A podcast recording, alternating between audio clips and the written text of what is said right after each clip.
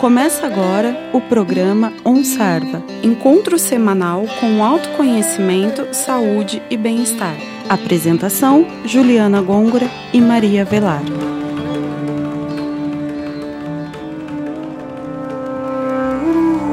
Olá, ouvintes do OnSarva. Iniciamos mais um programa aqui na Rádio Fiscar 95,3 FM. No programa de hoje, continuaremos abordando a temática yoga e falaremos um pouco sobre pranayama. Eu sou a Juliana Gongra e está comigo a professora Maria Velar. Olá, professora. Você comentou sobre o pranayama em um de nossos programas. Nos fale um pouco sobre essa prática respiratória e se nossos ouvintes podem praticá-la mesmo sem ter muito conhecimento técnico. Olá, Juliana. Olá, ouvintes. Pranayama é uma das técnicas do yoga que está dentro dos Yoga Sutra de Patanjali. Vem primeiro os yamas e os niyamas, que formam a parte ética, aí vem os asanas e depois vem o pranayama, quando o corpo já está mais fortalecido mais equilibrado, mais harmonioso, a gente entra com os pranayamas que vão preparar para uma meditação. Pranayama é a parte mais sutil da prática, porque vai trabalhar com o prana, que é a nossa energia vital. Quer dizer, com essa energia é exatamente através da respiração. Por isso que pranayama é uma técnica respiratória.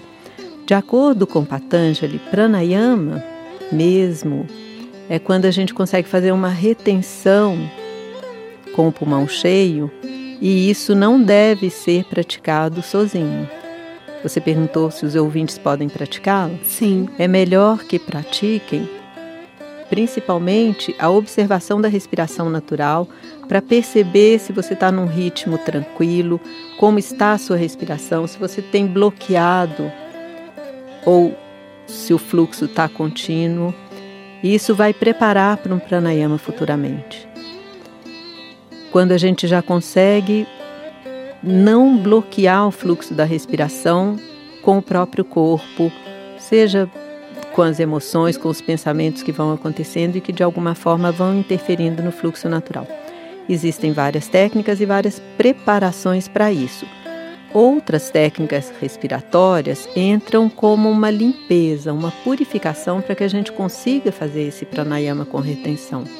Essas práticas respiratórias de purificação, sim, elas podem ser praticadas.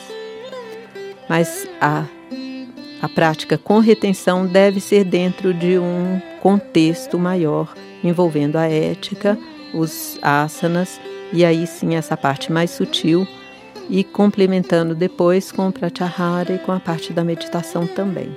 Essas foram as dicas da Maria Velar, obrigada por compartilhar conosco. E para saber mais sobre pranayama, curta nossa página no Facebook. Fiquem com o nosso mantra de encerramento. Até o próximo programa. Namastê.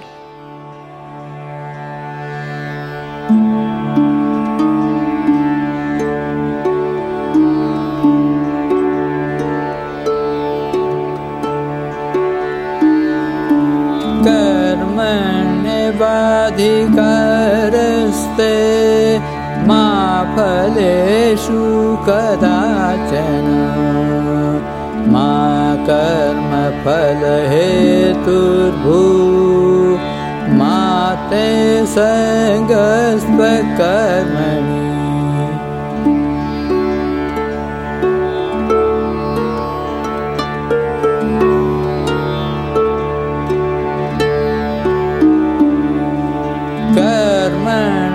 कर्मण्यवाधिकारस्ते मा फलेषु कदाचन। मा कर्मफलहेतुर्भू मा ते सङ्गस्वकर्मणि